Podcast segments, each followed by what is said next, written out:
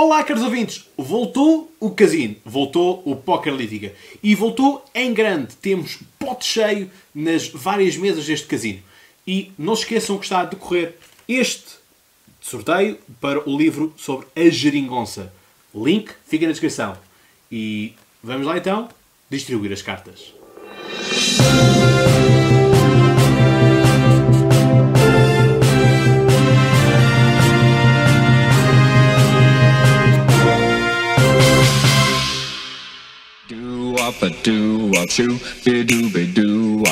E começamos justamente por uma nota de pesar pelo assassinato de Pavel Adamovich, presidente da Câmara de Gdansk, na Polónia. Ora, Pavel representava tudo de bom que ainda restava na Polónia. O partido dele era o centro-direita e o jovem, ou adulto de 27 anos que o assassinou, gritou, depois de ter, de ter morto, ter esfaqueado, uh, que tinha sido o partido dele que o tinha colocado na prisão e que tinha sido torturado. Ora, este assassinato é uma escolha, é um target político, não é em vão, porque, enfim, é um autarca que estava há 20 anos à frente desta Câmara, uh, deste, deste município de Gdansk, e muito importante porque fazia oposição ao governo. Eram umas vozes críticas ao governo, não é? que nós conhecemos da Polónia, que se degrada dia após dia e defende valores totalmente diferentes. Pavel defendia os direitos humanos, quer seja da comunidade LGBT, quer seja a questão dos migrantes, dos refugiados, tudo isso ele defendia e lutava por isso. E era justamente um. Isto era um, um concerto de Natal solidário e onde justamente este tipo de mensagens proliferavam e foi assassinado justamente nisso. Um, os tempos da intolerância fazem sentir, o podcast ia sendo também alvo dessa intolerância, mas uh, os argumentários dos democratas devem vingar em prol de todos aqueles que são intolerantes e, portanto, um, há toda a família e todos os apoiantes de Pavel Adamovich os nossos sinceros uh, sentimentos e que o homem pode morrer, mas a obra fica e que nós possamos acordar finalmente e que todos os dias lutemos pela nossa democracia. Ora, o artigo 13 está em stand-by. E o que é que isto significa? Significa que como eu vos tinha dito também nos episódios e na manifestação, o Parlamento Europeu tinha um documento em relação aos direitos uh, de autor, a Comissão tinha outro documento, o Conselho Europeu tinha outro documento e estas três instituições não estão a chegar a um consenso. Não chegando elas ao consenso, fica o projeto adiado. Dir-me-ão, então, Cláudio, isso é bom? Não é bom nem é mau. Enfim, é um stand-by. Aquilo que podemos dizer é que atrasámos o problema. Uh, e sim, fomos nós que atrasámos o problema e vou explicar porquê já daqui a pouco. Que é, não havendo então um consenso entre estas três instituições, não é possível redigir. Portanto, fica em stand-by, ou seja, vai ter que andar mais em apreciação, vão ter que ser ouvidas mais vozes, vai levar a uma maior discussão. E é justamente que isto é importante, é levar a uma outra discussão, uma maior discussão, para que o problema seja realmente uh, resolvido. Onde é que nós entramos nisto? Nós, aqueles que queremos apenas 20 manifestantes na Praça da Figueira, não é? em Lisboa, uh, uns míseros 20, apenas 20 manifestantes, uh, o podcaster que não sabia o que, é estava a fazer. Enfim, se éramos tão pequeninos, explica-nos então porque é que o governo português mudou a sua votação. E inicialmente Portugal uh, votava favoravelmente esta, do, esta questão dos direitos de autor, mudou a sua votação para rejeição da, da diretiva desta diretiva europeia sobre os direitos de autor. E onde, obviamente, se inclui o artigo 11, o artigo 13, vocês sabem. E isto realmente é uma vitória nossa. Uma vitória daqueles que acreditaram que era possível mudar, daqueles que não ficaram apenas atrás de uma máquina a dizer vamos fazer, vamos fazer, vamos fazer e não fizeram nada, já se esqueceram da questão até. O podcast, uma vez mais, reafirma aquilo que é o seu apanágio, que é diz e faz, executa. E são vocês, caros ouvintes, são vocês os manifestantes que dão aso, que possibilitam e que deram corpo ao manifesto naquela tarde-noite, onde a chuva nos ameaçou, onde estava a jogar o Benfica, e apesar de tudo isso, apesar de todas estas, como eu tinha eh, dito na altura, eh, parecia quase a música dos Diolinda, não é? Um, que conseguimos resistir e fizemos aquilo que nos cabe a nós todos, cidadãos, que é manifestar-nos, dar a nossa opinião, não nos calarmos e fazemos aquilo que os outros acham que nós devemos fazer. Não, todos nós temos direito à nossa opinião e todos nós temos direito a expressar-nos e foi isto que justamente nós fizemos. Se contribuímos muito ou pouco para a decisão, não sabemos. A verdade é que está em stand-by e a, a, votação de Portugal mudou. E, portanto, caros ouvintes e a todos os ministrantes que estiveram lá presentes, muito obrigado, uma vez mais, por eu poder contar convosco, por termos mobilizado e termos feito algo. E é justamente isso é importante, é fazermos algo. Porque, tal como eu disse, eh, se os democratas não se protegerem, eh, a democracia desaparece. E, portanto, muito obrigado a todos aqueles que acreditaram e aqueles que nos quiseram menosprezar e gozar até mesmo connosco. Obrigado por nos terem tornado tão pequeninos para nós conseguirmos fazer algo tão grande. Ora, quando eu vos dizia que as mesas do casino estavam cheias, os potes estavam cheios, é porque realmente estão. Temos assistido ao longo, basicamente, de um mês, porque em um, já faz quase um mês que os Estados Unidos estão, as instituições dos Estados Unidos estão em shutdown, isto é, tem havido aqui um raise, um call, e quase vamos, vamos chegar a um ponto em que vamos ter um all-in, quer seja por parte do Donald Trump, quer seja por parte dos democratas, em que os democratas não viabilizam o orçamento, não viabilizam uh, a verba que Donald Trump quer para a construção do muro, e isto vai chegar-nos agora a uma coisa muito preocupante. Portanto, indo por pontos, o shutdown, portanto, as instituições estão paradas, mas também estão os funcionários parados. Ou seja, os funcionários não estão a trabalhar, é certo, mas também não estão a receber. Ou seja, a forma de a forma laboral nos Estados Unidos é totalmente diferente daquilo que é o mundo, o mundo ocidental ou o mundo europeu. E, portanto, há muitos encargos para isso. Ou seja, muitos parques, muitos museus, tudo isso não estão não estão a funcionar, as pessoas não podem lá ir, mas também os próprios funcionários não estão a receber. Há alguns que vão, eh, vão tentando uh, trabalhar e lá se vão safando. Mas o, o que importa aqui é que justamente partiu uma nova caravana das Honduras. E o que é que isto pode ser importante? Muitos deles já têm estado a dizer que se conseguirem ficar no México, ficam no México. Mas eu não sei até que ponto, não sei quem é que vai partir primeiro. Se vão quebrar os democratas ou se vai quebrar Donald Trump.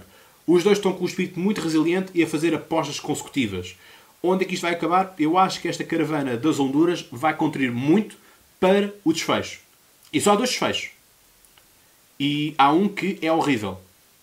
O desfecho é as coisas. Uh, os democratas financiaram, financiarem, portanto, deixarem que, que a lei passe e é construído o um muro, no sentido de vai começar a haver uma pressão social tão grande uh, para que realmente as fronteiras sejam protegidas, por causa desta caravana que vem das Honduras, não é? e nós sabemos um, o rasto que, que essa caravana tem deixado, uh, porque, enfim, são muitos, não é? e aqui não estou a responsabilizar uh, esta caravana dos, dos honduranhos, porque têm toda a legitimidade para, para procurar uma vida melhor, não é isso que está em causa. O que está em causa é todo o rasto que vão deixando, um, que inclusive a Tijuana no, no, no, México ficou em estado de, de emergência, não é? Portanto, é este o rasto que eu estou a falar. E depois há aqui outro tópico que é justamente se as pessoas vão pedir, eh, os democratas vão se esvaziar e quem sai vitorioso com isto é Donald Trump. Por outro lado, a solução que mais me assusta é que já se está a começar a falar do impeachment. A questão do impeachment, a curto prazo, parece ser uma boa ideia, porque tiramos lá Donald Trump. O problema está que quando acontece o impeachment, é? nós já tivemos o caso da Dilma Rousseff no Brasil, quando sai o presidente, entra o vice-presidente. Ou quem acompanha House of Cards consegue perceber o que, que circunstâncias é que isto tem, não é? Uh, e portanto, quando tal acontece, aquilo que vai suceder é que vem uma pessoa bem pior do Donald Trump. Ou seja, é pior a emenda do que o soneto. É? Porque quem vai a seguir vai fazer muito pior. E portanto, esta questão da caravana da, das Honduras vai ser a, a, a, quinta carta a ser colocada em cima da mesa e vamos ver quem é tem melhor jogo. Se são os democratas ou se é Donald Trump. E, muito honestamente, não sei quem tem o melhor jogo. Ninguém sabe. Estamos neste impasse, mas a verdade é que isto uh, não leva a lado nenhum. Não concordo nada com a questão do muro, apesar de eu, em vários episódios na brincadeira, não é? quando foi o Jair Bolsonaro e quando foi também os dois anos de Donald Trump e até mesmo um ano Donald Trump, eu disse na brincadeira, bom, estou este tempo todo à espera do muro e o muro ainda não aconteceu. Mas a verdade é que Esperemos que tal não aconteça. Uh, vamos ver por onde é que a corda parte. Se Donald Trump vai ser aconselhado uh, a retirar essa proposta ou se os democratas vão quebrar e vão ter que viabilizar, porque isto vai chegar a um ponto de contestação que vai chegar ao ponto em que isto, os próprios democratas estão a fazer disto uma bandeira, estão a fazer isto um cavalo de batalha, mas o cavalo de batalha vai estar fraco, vai chegar a um ponto em que as pessoas vão virar contra esta própria questão. Tal como está a acontecer com os coletes amarelos em França. Portanto, vamos ver uh, o que é que se vai acontecer, mas o pote está demasiado elevado. Portanto, como se costuma dizer, é grande demais para falhar. E vamos ver quem é que vai falhar nisto. Outra mesa que está com um pote demasiado elevado é a mesa laranja. Já explodiu o pote, mas ainda não sabemos muito bem o que é que isto vai acontecer. Ou seja, tivemos esta, este Conselho Nacional do PSD, onde o Rui, o Rui Rio saiu, na minha opinião, pelo mais que legitimado, portanto, conseguiu aumentar o nível percentual. Ele próprio fez questão de, de, fazer, de salientar isso, que é a nível percentual, se com uma porcentagem maior do que as diretas tinha disputado com uh, Pedro Santana Lopes. Agora há aqui um tópico muito importante, que é Luís Montenegro, seria mesmo ele que iria avançar ou será sido ele apenas mandado para a linha da frente para palpar terreno no sentido de se Pedro Passos Coelho avançasse, teria de ganhar? Porque se nós formos a reparar, todos aqueles que se perfilaram à volta de Luís Montenegro, aqueles que fizeram as críticas à presidência de Rui Rio no PSD, todos eles são da linha de Pedro Passos Coelho. O Luís Montenegro era o líder parlamentar do PSD, de Pedro Passos Coelho. Maria Luísa Albuquerque era a Ministra das Finanças de Pedro Passos Coelho. E Hugo Soares também foi por um tempo, enquanto Rui Rio uh, não, não escolheu Fernando Negrão, uh, era o líder parlamentar se me permite o comentário, pior líder parlamentar que já houve. A nível de, cons de consistência do, do, discurso, não fazia uma grande oposição. Nisso, Luís Montenegro, uh, podemos criticar as opiniões políticas dele, podemos criticar, mas para mim foi dos melhores líderes parlamentares que o PSD já teve, no sentido do discurso aguerrido, o, o, a vontade de ir a combate. Isso ninguém pode tirar um, as qualidades a Luís Montenegro. Agora, isto foi um golpe enfim, não sei se é um golpe, porque, enfim, quase muito, muitos partidos têm este tipo de, de, de, comportamentos pelo, pelo mundo fora, ou seja, há um líder que não está a ter resultados e o PSD neste momento está em queda livre. O Rio diz que ainda pode ganhar as eleições, eu não sei como. Não sei se ele tem alguma carta, alguma ficha uh, na manga, mas é que só mesmo com um milagre é que as coisas podem acontecer, porque atualmente uh, tudo está a correr de feição a António Costa, os resultados estão a aparecer, um, os índices de confiança também estão. As sondagens dizem-nos o que dizem, não é? E é o único, é o único dado científico que nós temos para comparar as coisas. Uh, enfim, vamos ver. Vamos ver o que é que isto nos vai trazer.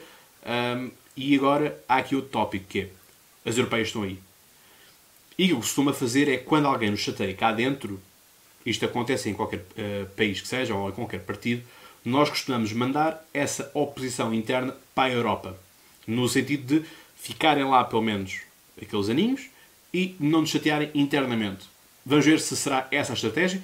Começam-se também a fazer comentários de estes todos que apoiaram o Luís Montenegro já não vão para uh, as listas de, das legislativas, não é? das nacionais. Todavia, há aqui outro tópico, que é as listas nacionais, portanto, a composição dos deputados, são escolhidas também pelas federações. E há aqui uma série de federações que não apoiam o Rio Rio e que agora ainda ficaram pior. E, portanto, Rui Rio poderá fazer uma limpeza no Parlamento, mas de certeza que não vai conseguir limpar todos. Ou seja, vão ficar ainda alguns anticorpos nas listas do PSD. Vamos ver, o pote explodiu, o Rio sai agora uh, reforçado, na minha opinião, mas há aqui outro tópico que eu vos queria falar, que é, isto foi no Conselho Nacional, ou seja, os Conselhos, Nacional, os, os Conselhos Nacionais e os Secretariados Nacionais são sempre órgãos onde o líder do partido está mais reforçado.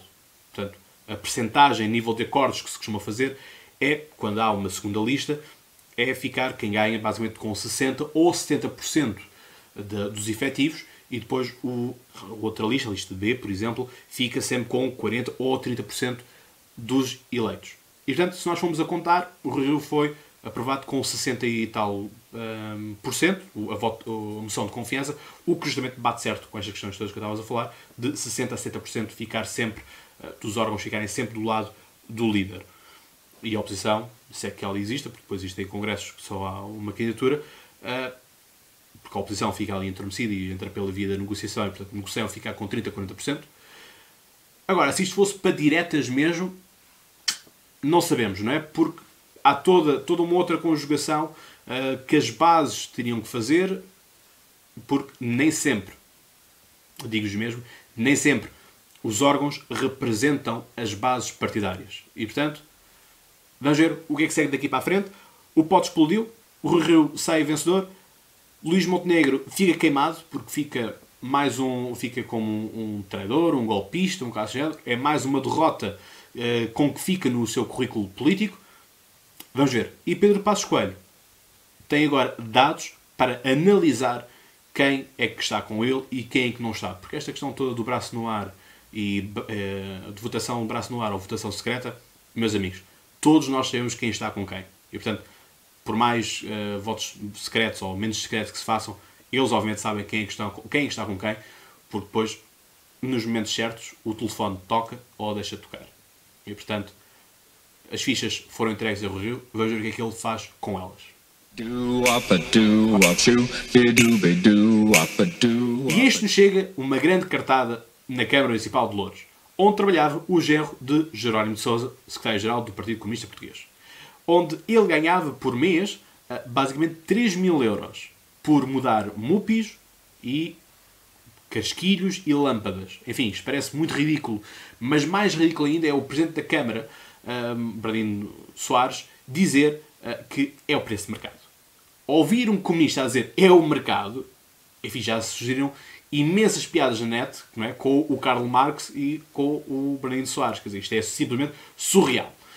Mas depois temos ainda aquilo, no continuar da hipocrisia do Partido Comunista, que se apresentava sempre como um partido impoluto, não é? com tal semelhança do Bloco Esquerdo, mas já lá vamos ao Bloco Esquerdo também, em que, enfim, uh, dizem que isto é um ataque salazarista, isto é a vontade da TVI instituir um, a extrema-direita em Portugal e tudo isso.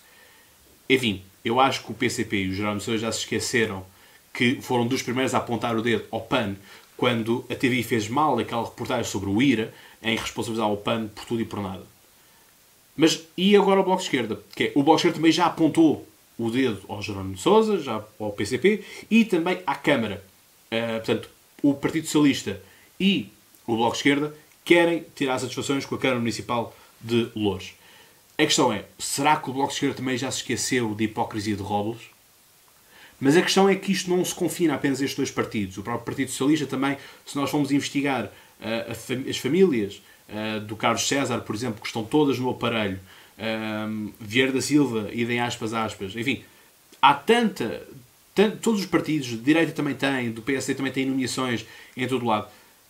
É justamente isto. Quando se fala de nomeações, é aquilo que o jornalista disse ao Brandon Soares, e o Brandon Soares recusou automaticamente, que é a questão do Jobs for the Boys. É? E é isto que funciona justamente no, nos aparelhos partidários, que é todos eles têm estes lapsos, têm todos estes problemas das nomeações uh, e de favorecimentos.